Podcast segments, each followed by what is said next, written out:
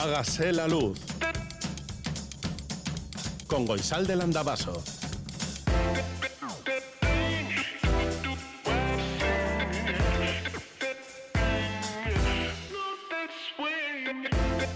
Kaixo egunon guztioi, goizeko zazpiak eta zazpi minutu dira, urte berrión, no sé si todavía se puede seguir diciendo urte berrión cuando es 7 de enero, pero bueno, son las 7 y 7 minutos de la mañana este 7 de enero, ¿cómo llevas el 2023? ¿Has comenzado a escribir 2023 ya o todavía escribes 2022? ¿Eres de roscón, de cardo, de chipirones? Aquí seguimos dispuestas a compartir contigo estas mañanas de Radio Euskadi, en la radio pública vasca, en tu radio. Joseba Urruela, Jesús Malo y Goizal de Landabas estamos aquí los tres. Si quieres decirnos algo, ya sabes que siempre estamos aquí para ti. 688-840-840, bueno, a veces dormimos, ¿eh? Pero cuando no dormimos estamos aquí. 0034 si escribes desde Iparralde, el 901 440404 es el teléfono de la audiencia y hágase la luz es nuestro email. Nota de voz número 27. 21.46 de la noche. No me gusta la Navidad. Odio los petardos. Mi vecina no descansa ni para comenzar el año. Pensaba mientras la escuchaba si hará balance del 2022, si le parecerá que el tiempo pasa rápido, si le importará que sea martes o domingo, no sé. A mí a veces me importa. Bueno, otras veces no me importa. Que no canten. No le gustan tampoco los villancicos, ni los petardos, ni la Navidad. Que acabe ya. Este es uno de esos momentos en los que el mundo se para y te das cuenta de que esa persona que está ahí es tan humana como tú.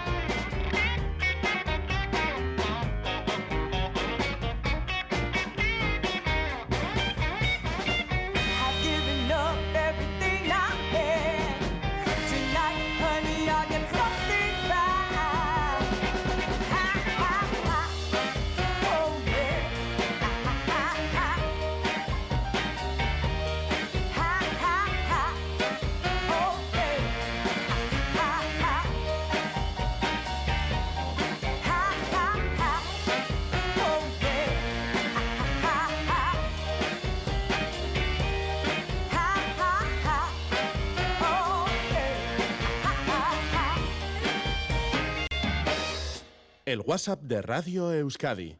688-840-840. Hágase la luz.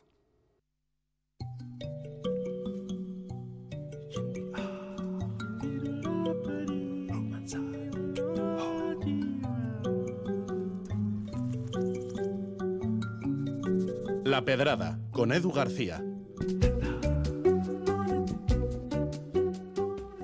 Egunón, bueno, Egunón, eh, Urteberrión, Sorteón, todo lo que pueda ser on, lo que sea, excepto el interruptor de la luz, eso sí, que está carísima. Espero que el enchero, los Reyes Magos, Papá Noel o el tío del saco hayan sido generosos en este cambio de calendario y que todos y todas tengáis la misma energía que yo para hincarle el diente al 23, que ya tenía ganas yo de empezar a sacar piedras de la mochila en este año nuevo. Vale, hasta aquí todo lo bueno que de momento me ha dejado el 23. Que sí, que apenas llevamos una semana, pero echando un vistazo a estos siete días me da la sensación de que lo único que ha cambiado es la cartulina que tengo colgada en la cocina. Hasta el domingo pasado ponía diciembre y ahora pone enero. Hay otra foto, otros números, pero la misma alcayeta. A saber, eh, despedimos el año más o menos como siempre, sin mascarillas, todos juntos, pero con el COVID desatado en China, donde se contagian a diario millones de personas, como el año pasado. Nos comimos las uvas con una chica medio desnuda, unos humoristas casposos y varios aspirantes a estrellas de la noche que se quedaron en estrellados en fin de año. Más o menos como el año pasado. Nos tomamos los últimos potes del 22 como los del 21, en el bar y en manga corta, pero tranquis, que el cambio climático es una milonga.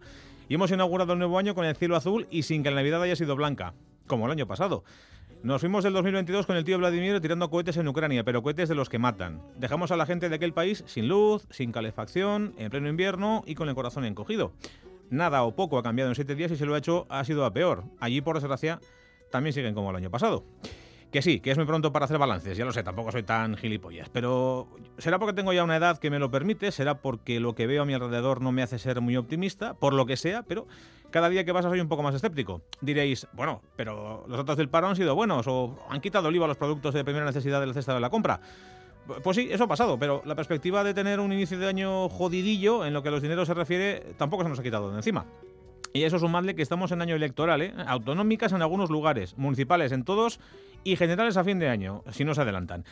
¿Y qué queréis que os diga? La bronca política con la que se acabó el año no ha mainado en este principio del nuevo. Se siguen insultando que si tú rojo, que si tú facha, que si tú de la ETA.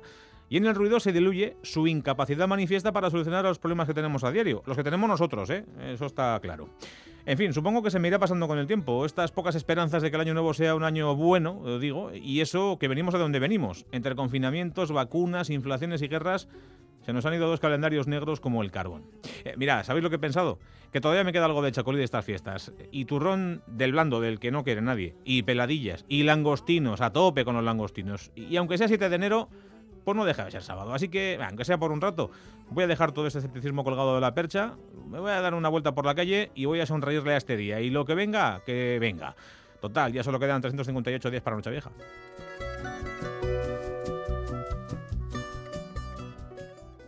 Vaya pedrada.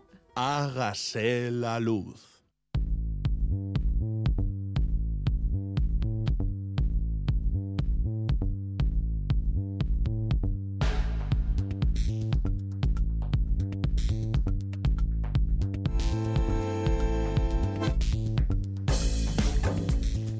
Nuevo capítulo para nuestro Atlas de la Arquitectura que nos va a llevar hasta territorios lejanos, concretamente hasta Japón, un país que apasiona a muchas personas y en general un país muy desconocido.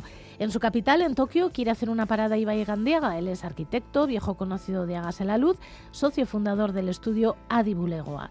Tokio es la ciudad más poblada del mundo, con unos 47 millones de habitantes en toda su metrópoli, y será Ibai Gandiaga quien nos explique por qué la ha elegido. Ibai Gandiaga, kaixo egunon. Egunon, aspaldiko, Egunon, zer modu zaude? Bueno, pues tenéis, pues tenéis asco. ¿Por qué has elegido Tokio? Em, creo que Tokio, del mismo modo que otras ciudades eh, a lo largo de la historia nos han podido explicar muchas cosas, Tokio nos puede servir para comprender el urbanismo global del siglo XXI. O sea, si quisiésemos entender, por ejemplo, lo que es la era industrial, la, in- la primera industrialización y los siguientes procesos que han moldeado nuestras sociedades, sin duda tendríamos que ir, por ejemplo, a Londres de finales del siglo XIX.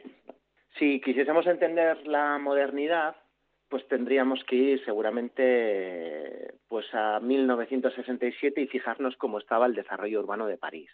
Entonces, cuando hablo de urbanismo global del siglo XXI, estoy hablando de ese urbanismo, esa cristalización, esa respuesta formal de los flujos transnacionales de capital, de la acumulación global, de las empresas transnacionales, de ese imaginario también de grandes consumidores, que decir ahora mismo que tenemos digitalizado ese consumo, ¿no? A través de las plataformas de compra online, etcétera, ¿no?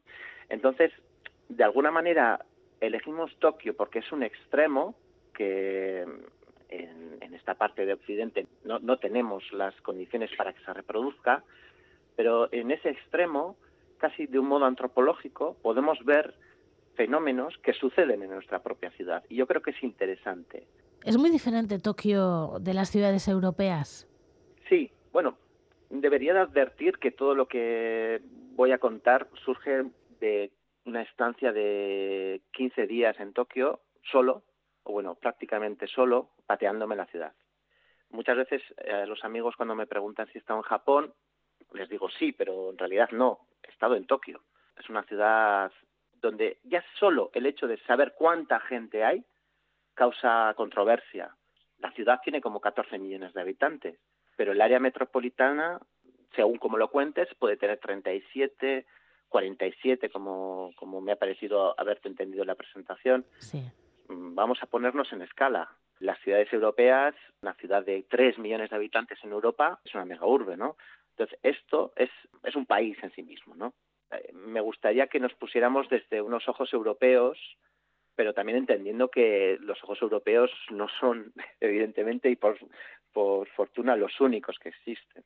Cuando vemos Tokio, si asimilamos la ciudad a un, cuerpo, se nos presenta como un cuerpo complejo, contradictorio, borroso. Y de alguna manera esto tiene que ver con muchas cosas. La percepción es que mm, eh, casi casi no hay historia desde una perspectiva nuestra, ¿no? De un dualismo cristiano europeo, de que naces y mueres y luego hay ya está, ¿no? Pues eh, parece como que hay un- una falta total de coherencia. Eh, en algunos autores señalan que la concepción budista de nacer, morir, nacer, ese ciclo, hace que se entienda mejor una ciudad que ha sido borrada del mapa en varias ocasiones por desastres, incendios, terremotos, bombardeos de la Segunda Guerra Mundial. Ese borrón y cuenta nueva, incluso cuando en Europa ha sucedido la Segunda Guerra Mundial, lo que es la reconstrucción siempre trata de buscar las trazas anteriores, cargo de cumano romano, eh, trazas de murallas eh, renacentistas, etcétera. Esa es la gran diferencia entre Tokio y las ciudades europeas. ¿Y cómo es posible tener una identidad en esa constante destrucción, en ese borrón y cuenta nueva? Bueno, pues es una buena pregunta. No, no tengo yo una clave para saber si los tokiotas se sienten identificados con su ciudad. Quiero entender que sí. Al fin y al cabo es una de las máquinas capitalistas más perfectamente engrasadas del mundo. Hay un punto, hay un concepto que es la destrucción creativa. Esto lo decía Marx ya en El Capital, como una característica de un fenómeno que sucede en nuestras ciudades. Esta destrucción creativa es un proceso en el cual el urbanismo consigue acelerar la economía. Esto le puede sonar a cualquier oyente cuando vemos planes urbanísticos, aunque este paradigma ha cambiado mucho en los últimos cinco años. En lugar de rehabilitar, pues tiramos todo abajo y creamos un barrio nuevo. Además, vamos a tener primero una infraestructura viaria, ferroviaria, aeroportuaria, etcétera, que va a dar coherencia a todo. Y entonces, digamos que nos cargamos una parte muy importante de la ciudad para luego volver a crearla. Esta misma destrucción es posible que configure la propia identidad, ¿no? el, desapego. También es cierto que mm, en mitad de la ciudad existe un punto de referencia, que es el Palacio Imperial. Son 100 hectáreas, es una isla verde en, en mitad de la ciudad, está rodeada de un muro, un foso y una amplia extensión de grava. El castillo está totalmente reemplazado, no hay nada del original, pero es un vacío. Cuando los teóricos del urbanismo hablan de, lo, lo señalan con una expresión filosófica muy posmoderna, el cuerpo sin órganos, cuando ven ese palacio imperial que es un vacío como centro de una ciudad que está en constante mutación, lo consideran como totalmente adecuado, ¿no? Y como totalmente definitorio de lo que es la ciudad posmoderna. ¿Y por qué fascina tanto? Yo creo que la fascinación entra por, por varios ojos. Primero, Tokio es la ciudad más segura del mundo. Es una especie de simulacro de una ciudad a nuestros ojos. Está totalmente limpio, es una cosa impoluta, organizado. El único problema que hay es la masificación, pero la sociedad está adaptada totalmente a eso y el urbanismo responde también muy bien a eso.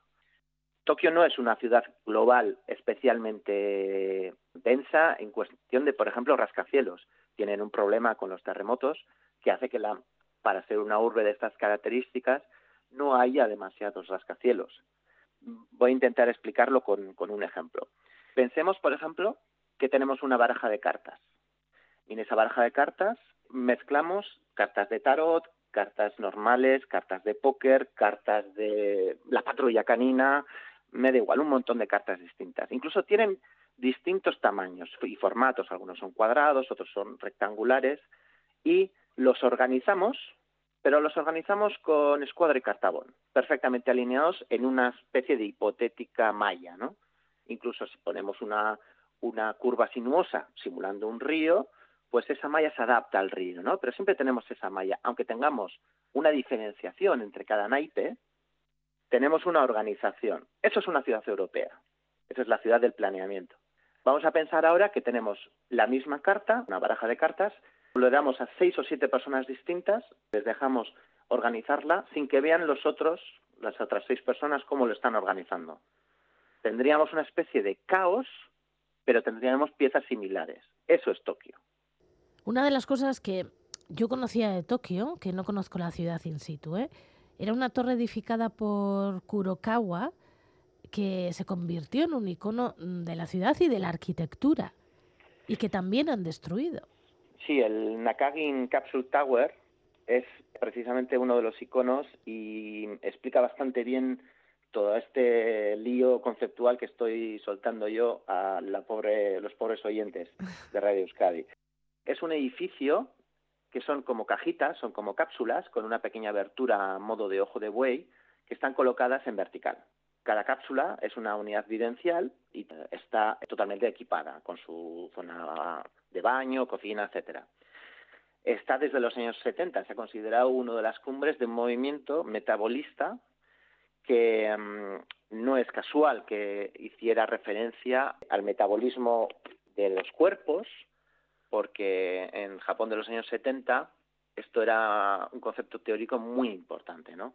Precisamente porque veían que lo, las ideas que venían de Occidente, de planeamiento, de etcétera, de, de, ejes, de jerarquías, no aplicaba demasiado bien a lo que era la concepción del capitalismo en Japón. Entonces, bueno, pues eh, llegaron a un momento en el que la reconstrucción era mmm, muy costosa, había amianto de por medio, hubo bastantes intentos, incluso a nivel internacional. La Universidad de Tokio también se implicó un montón para salvarlo. Eh, después de varias intentonas, se demolido. Está en el distrito de Ginza, es un sitio que urbanísticamente, digamos, inmobiliariamente tenía un valor eh, incalculable. Esto es otra característica, por ejemplo, de Japón. Los impuestos de sucesión de patrimonio son muy, muy altos y eso da lugar a que muchos propietarios cuando fallecen los progenitores, a menos que tengan bastante solvencia económica, tengan que vender para poder pagar esas, bueno, para que les salga bien. O sea, les sale mejor comprarse una vivienda fuera quedarse con la propia vivienda, con lo cual será un fenómeno de reconversión constante de los edificios. Está en permanente mutación. Quizá por mencionar algo, sea el monte Fuji lo único que de momento se respeta bueno, como, un, como una referencia, efectivamente, como una referencia paisajística y como una referencia formal, sí. Y tal vez si cogiésemos un ejemplo desde siete personas que se ponen a planificar simultáneamente, es verdad que hay una referencia hacia, hacia eso, ¿no? Pero más allá de la bahía no tiene una topografía especialmente vinculante ¿Y podríamos decir que la arteria principal es una vía de tren? Varias vías de tren, sí. Esta es otra característica que además es la que una de las cuales tenemos que aprender para darnos cuenta un poco de cómo son los procesos de, modificación de las ciudades, la planificación de las ciudades desde la perspectiva del capital. Japón desde la Segunda Guerra Mundial dio una prevalencia al transporte público frente a las autopistas. Entonces, la red de metro y ferrocarril de Tokio, que es la mayor del mundo, ha sido totalmente decisiva en cómo está creada la ciudad. Pero digamos que está desde la lógica del mercado.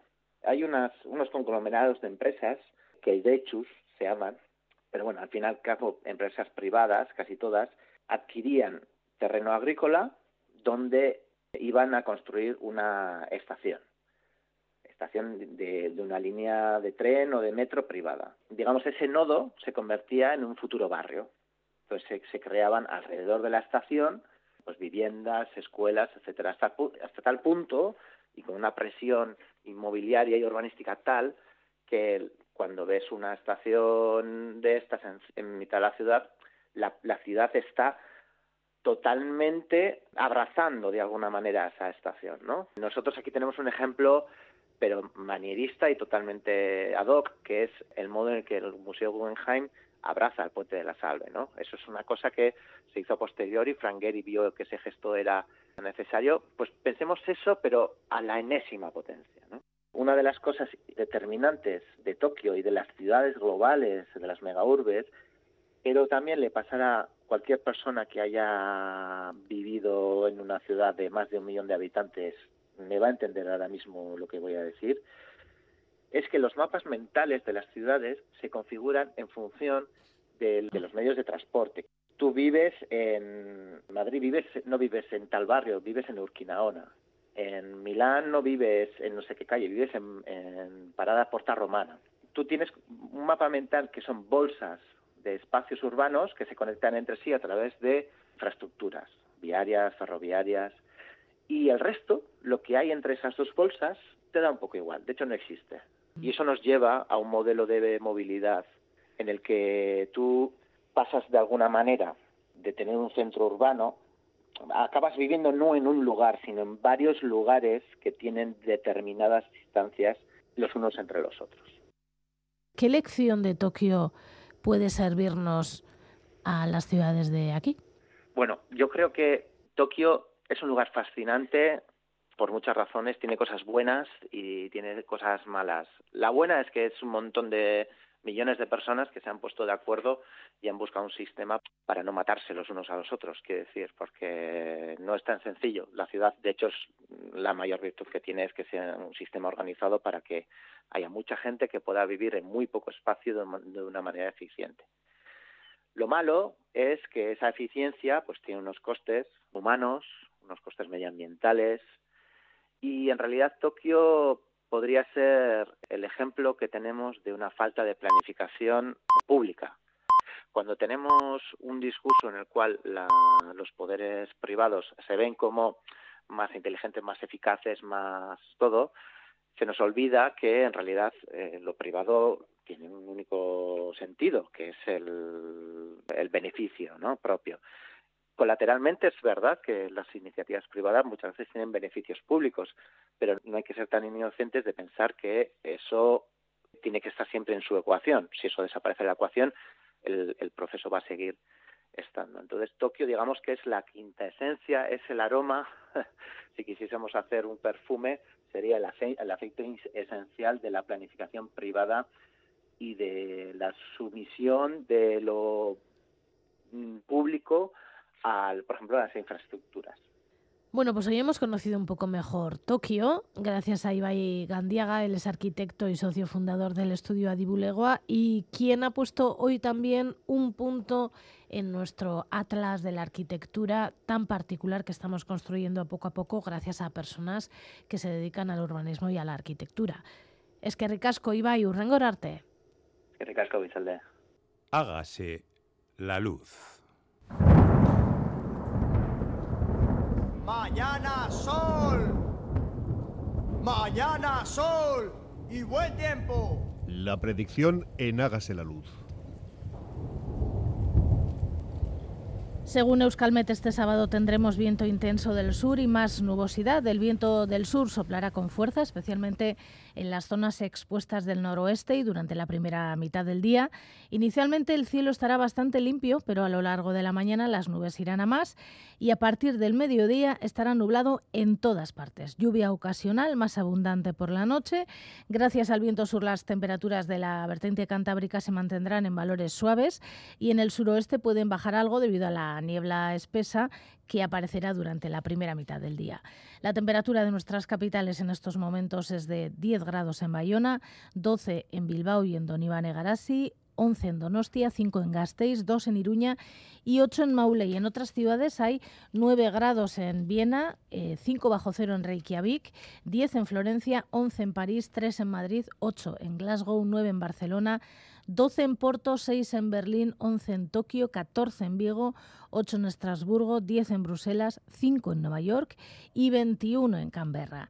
Las auroras boreales, que las suele pedir mucha gente, que nada, que de momento por aquí no tenemos auroras boreales. Si quieres verlas tienes que irte hasta Islandia, Finlandia, gran parte de Canadá y Alaska, Groenlandia, en Noruega también e incluso en el norte de Rusia. Las estaciones de esquí, pues tampoco tenemos nieve. Iratia Bodi está cerrada, tal vez a partir de mañana nieve un poco. La Rabelagua solo está abierta para uso turístico, no hay mucha nieve, pero estos días hay previsión de nevadas. Y Aret San Martín Guarría también está cerrada, no hay mucha nieve, pero sí previsión de nieve para los próximos días. La temperatura del agua en la costa del Golfo de Vizcaya es de 14 grados, la altura de las olas en la costa del Golfo de Vizcaya estará entre 1 y un metro y medio. Y hablando de olas y de costa, estamos en Salvamento Marítimo, perdón, estamos en la Galea, que es donde está Salvamento Marítimo, y donde está Íñigo. ¿Uno, Íñigo? No, no, sale. ¿Cómo está, ¿Cómo está la mar? Bueno, estamos aquí, nos podéis visitar cuando queráis. ¿eh? Uy, Aquí pues estamos. eso, eh, nosotros somos fan del mar, ¿eh? O sea que igual aparecemos ahí un día. Pues desde aquí hay una vista preciosa, ¿eh? Ya Sí, me sí. imagino. Sí, sí. Sí, bien, bueno, pues para hoy tendríamos vientos del, de componente sur, fuerza 3 a 4. Está regiando a 5 o 6, ahora está pegando fuerte aquí. Y, a- y temporalmente a fuerza 7 al mediodía. Eh, el tiempo habría algún aguacero ocasional, pero al final, al final de la jornada, al final de la tarde. Y la mar rizada, marejadilla, aumentando la, ma- a marejada. Mar de fondo, en principio el noroeste de dos metros, disminuyendo a uno o dos metros, pero luego aumentando al final rápidamente a dos a tres metros de altura. Esto es lo que hay. Las mareas, pues ahora está bajando. La baja será a las 10.55 con 0,99 metros. Después la plea de la tarde a las 17.02 con 3,76 y la baja de la noche a las 22.58 con 1,07. Pues disfruta del paisaje y del día que enseguida va a llover. Pues sí, pero bueno, ya falta, ¿eh? También. Eso, un eso. poquito, que caiga. Venga, es que Venga, eskerrik asko, bai, ibili, agur, bai.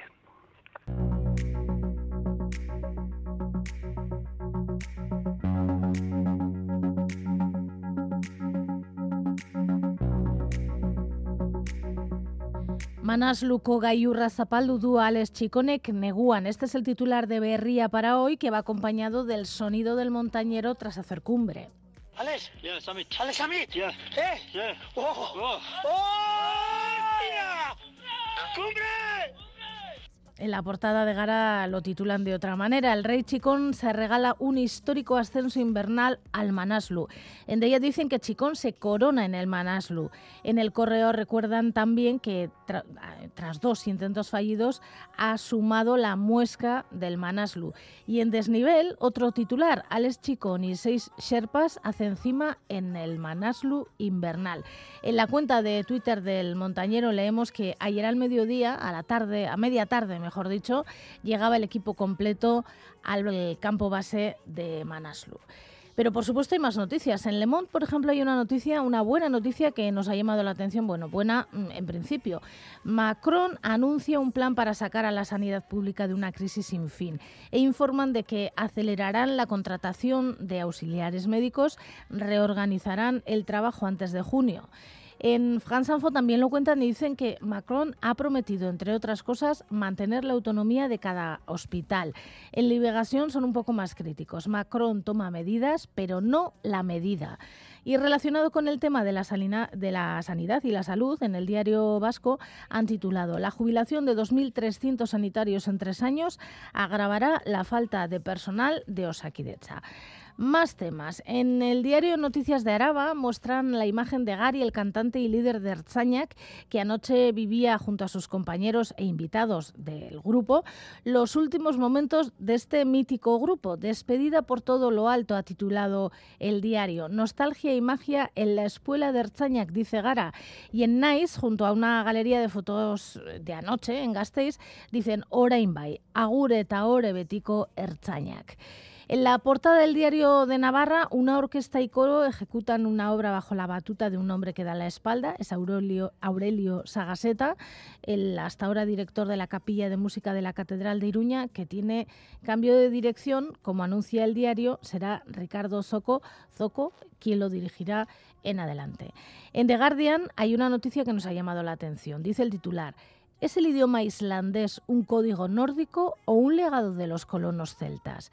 Y explica en la noticia que el arqueólogo y periodista islandés Friedrichs- Fridriksson ha publicado recientemente un libro en el que sostiene la teoría de que los colonos de habla gaélica de Escocia e Irlanda tuvieron mucho impacto en el idioma islandés y en la cultura también.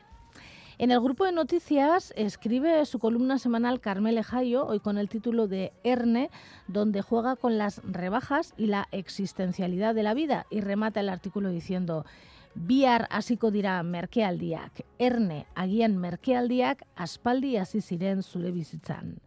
En la portada de Berría hacen referencia a la manifestación anual organizada por SARE, que eh, celebrarán hoy en Bilbao, y titulan Euskal Presoak etxeratzeko oztopoen aurka jendetza bildu nahi dute gaur Bilbon. En Gara, la marcha de Bilbo abre otra fase para los derechos de los presos. Y en el diario Noticias de Navarra dicen, mm, SARE retoma su marcha anual tras un cambio de ciclo en las cárceles. Eh, otra noticia de otra índole. En la BBC hemos leído activista LGTBI hallada muerta en Kenia. Se trata del activista Edwin Chiloba, cuyo cuerpo fue hallado en una caja de metal en el borde de una carretera en Kenia y cuyo fallecimiento pues está investigando la policía. En gazeta.eus, una noticia que nos ha alegrado. Wikipedia guziek izan beharreko hamar mila artikuluak lortu dituzten lau hizkuntzen artean dago Euskara. Y muchas entrevistas. Por ejemplo, han entrevistado en Gara a Benito Lerchundi, que ayer cumplía 81 años y lo hacía encima del escenario. Y dice muchas cosas. Por ejemplo, askotan pentsatu dut, nik euskaraz kantatuko espanu nolakoak izango lirateke nire kantak. Agien ez ziren izango ere y mucho más.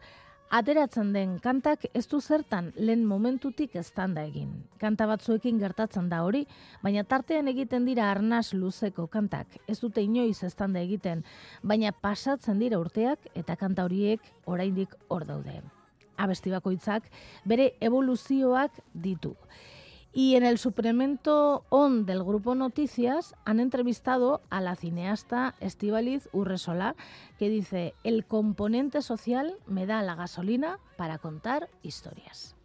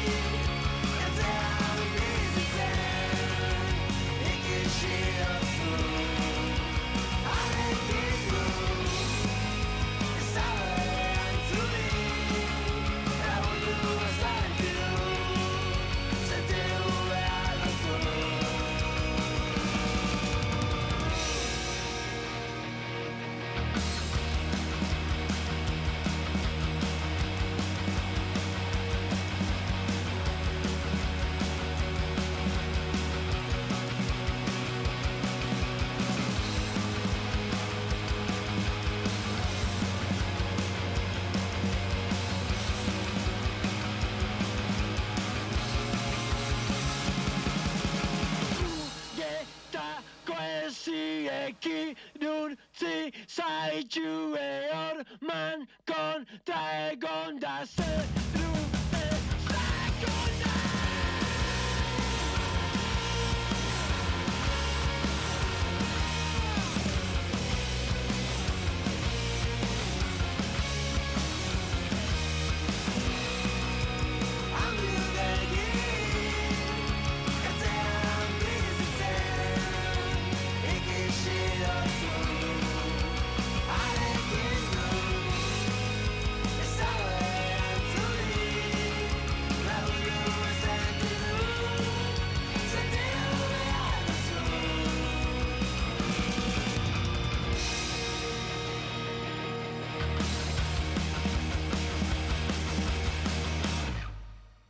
Hágase la luz.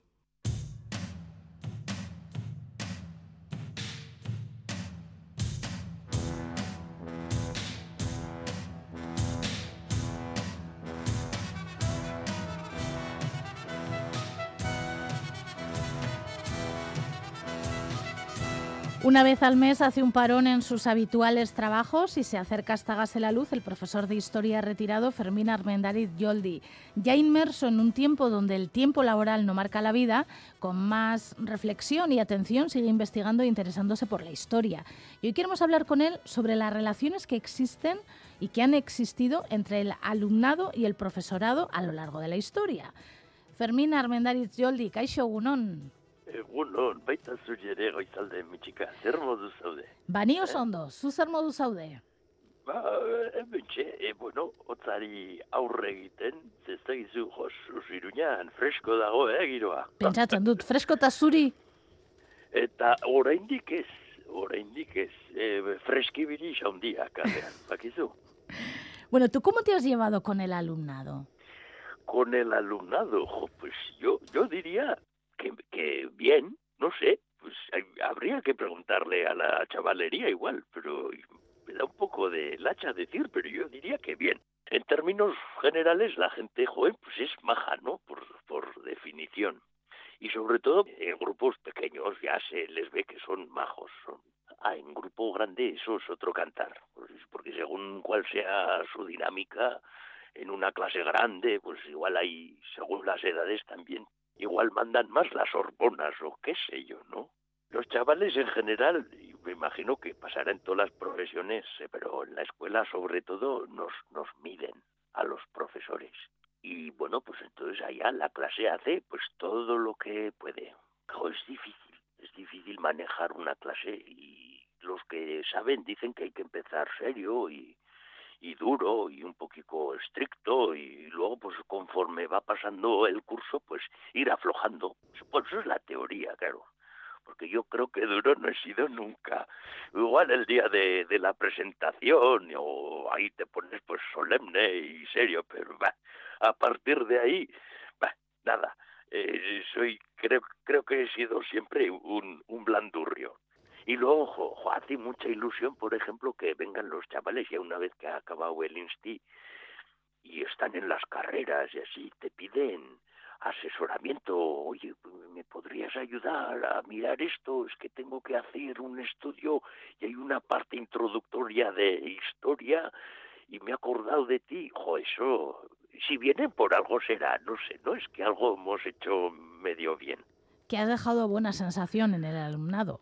No, no sé, yo, yo eso quiero pensar, ¿no? Que, que me habré equivocado más veces que, que, que, que- no sé quién, pero esto suele pasar casi, o solía pasar casi todos los años, ¿eh? Siempre viene alguno y o alguna, oye, ¿me ayudas a hacer jode? Hace una ilusión horrorosa. ¿Y la historia les interesa? Hombre, al que le interesa, le interesa mucho, además. Lo que pasa es que la chavalería es muy de extremos, ¿no? O sea, y hay unos, pues, que se aburren vivos, claro, lo cual es normal también a estas edades. Te estoy hablando de, pues, entre 12 y 17 añicos, los angélicos míos, pues, pues, ¿cómo no se van a aburrir algunos?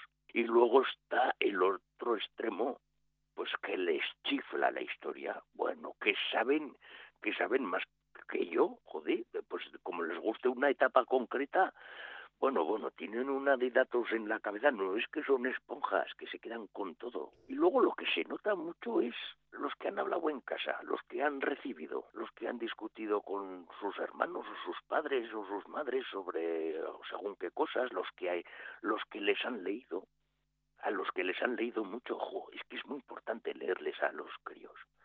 Leerles, leerles, ¿no? o estas familias que ven una película juntos y luego están a la hora de la cena venga a hablar de la película, por ejemplo, o, o desde críos que juegan a lo que han visto en la película. A esos críos se les nota muchísimo, por ejemplo. No es que están llenos de curiosidad y esa curiosidad y es como un fuego que hay que ir alimentando. ¿Y tú a lo largo del tiempo has tenido que cambiar las estrategias para que se interesaran por la historia? Sí, yo creo que hay que ir cambiando, claro, claro, porque es que hay que incorporar nuevas cosas o lo, lo que les gusta, lo que, por ejemplo, una cosa que se puede hacer pues, es eh, votar con los chavales, coger el temario y decir, a ver, esto eh, tenemos que dar de este siglo a este otro. ¿Qué nos interesa? Por- Sí se puede, eh, quiero decir, o sea, tampoco digo yo hacer ahora una revolución y darle la vuelta a la LOE, el 11, el LOE, la, que estén ahora. Eh, pero, oye, vamos a pactar. Y esto lo vamos a hacer con un oral esto, con un texto concreto que voy a traer yo esto, con un debate, esto otro con una excursión. Y eso yo creo que tiene que ser así, flexible. A mí me gustaba pensar que a principio de curso no sabía muy bien qué iba a dar y hasta cuándo. Eh, las asignaturas son hasta hasta dónde, ¿no? Menos en historia, que era hasta cuándo. Y luego hay que renovarse constantemente. Yo noté, por ejemplo, yo soy de los últimos años que estuve, ya era la época de los videojuegos. Y de repente había un sector del alumnado que sabía cosas de la historia a través de los videojuegos, porque una cosa muy importante, a mi juicio, en la historia, es evocar, es eh, ponerse en los zapatos de los que han vivido antes que nosotros. Joder, y eso los videojuegos, por ejemplo, que no tengo ni idea yo, ¿eh? no sé ni cómo se enchufa, pero oye, pues una vez me enseñaron y, y, amiga, eh, es que está eso hecho muy bien, que parecen películas, ¿eh? Y, y le sacábamos fallos a los videojuegos. Mira, este lleva esta ropa que todavía no había. Y ahí te los metes en el, en el bolsillo al- a los alumnos. O sea que tú sí que les has recomendado películas o, Ah, o claro, sí, sí, series o libros, sí, por supuesto. Sí, sí, sí, sí, sí, sí, sí. Oh, sí, sí. Libros sí. Lo que pasa es que en historia es difícil, por ejemplo, poner un libro para todos el mismo, ¿no? Una novela. No, hay gente que me dirá, no, las novelas no son historia. Bueno, no son historia. tampoco los videojuegos ni las películas. Esto es- lo, pero sí se consigue evocar. Y encontrar un libro que guste a todos, pues es, es difícil. Lo que sí hacía era aquella o aquel que le gustase una época, un personaje, a ese o a esa recomendarle, mira, esta, esta novela o este libro, a los más mayores, incluso libros, libros de, de historia, sin historietas, sin, sin, sin personaje ficticio, no, no, con datos y con, y con mapas y cosas.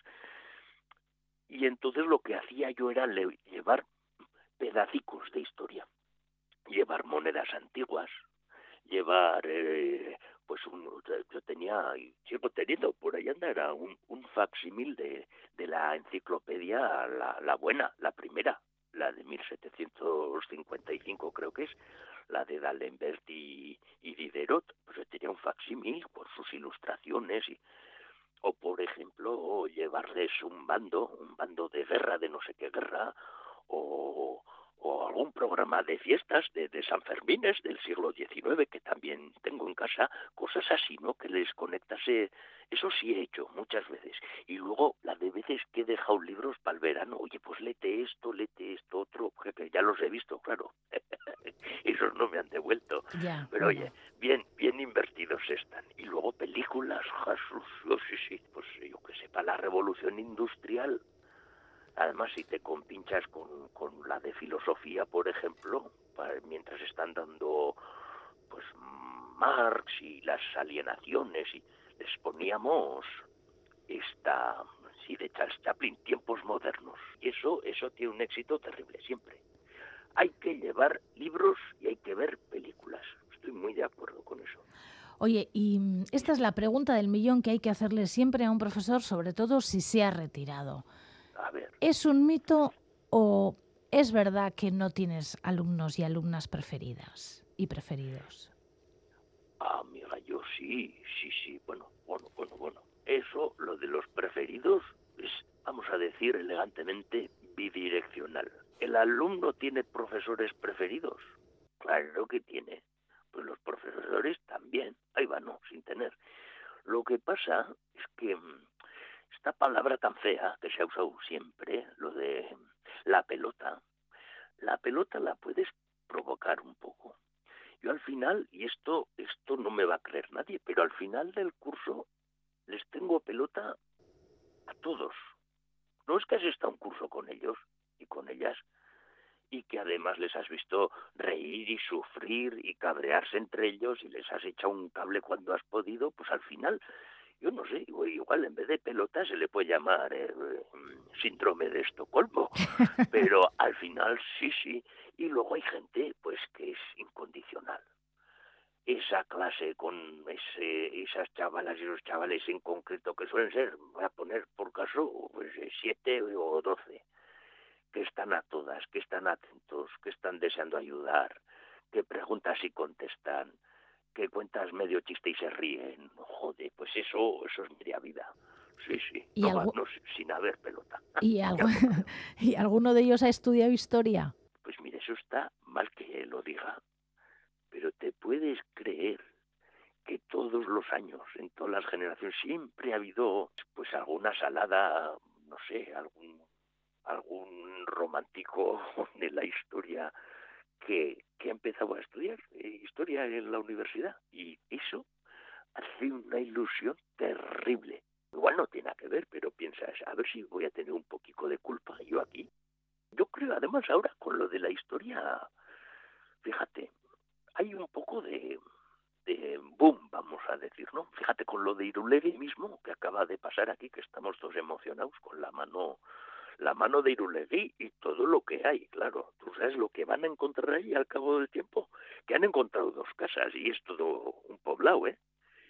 Porque yo estoy convencido que este, este siglo, me cago en la mar, que igual no es bueno por unas cosas, pero va a ser muy bueno, va a ser el siglo de la arqueología.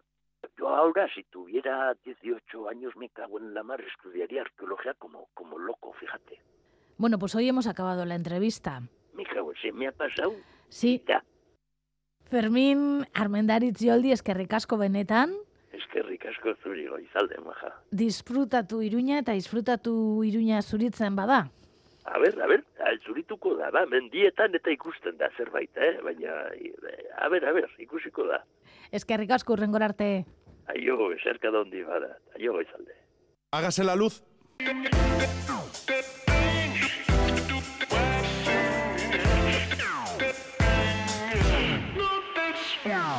Cinco minutos para las ocho de la mañana. Esa hora llegará Irache Martínez con toda la información que le quepa en el tiempo de información que le corresponde. Así que ella tomará las riendas y el testigo de la música y sobre todo de la información aquí en Radio Euskadi. Nosotras volveremos mañana, eso de las siete y cinco de la mañana más o menos. Aquí estaremos para contarte cantidad de cosas y para estar contigo, simplemente, que es un placer siempre estar contigo. Te dejamos con un bercho de Yanira Rizabalaga y un grupo que a mí cada día me gusta más, Osas Aitonas. A ver qué, a ver qué te parece. Bastarretik ibili eta zaindu maite duzun hori. Agur. Eskolartean kantado dalanik aurrez, ta ona igotea nola estan errez. Azkena izango da sinestu edo ez, Peiota biok sarrak garelako berez. Azkena izango da sinestu edo ez, baina gozatuko dot lena balitz legez.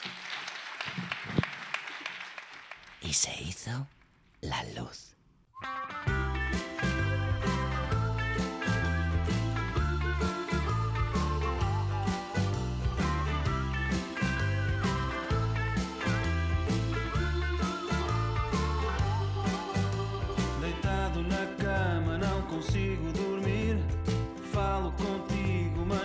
Consigo ouvir. Lá estás tu. Lá estás tu. Dou voltas e voltas, será que tem fim? Por mais que dê voltas, são sempre por ti. És só tu. És só tu. Sou sempre eu e tu.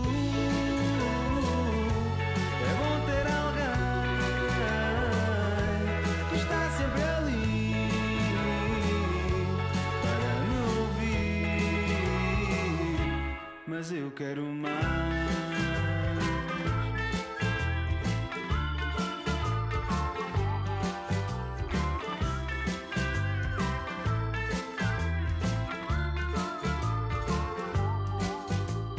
Contas à vida das vidas que perdi. Mas no fim de contas só te conto a ti. Vê lá tu. Vê lá tu.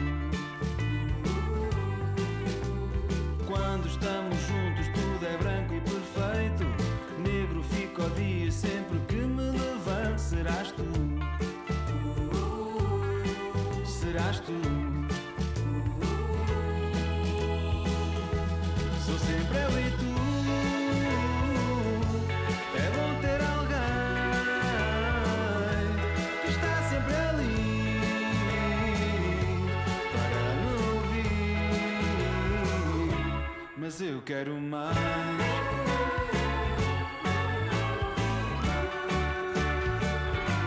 Mas eu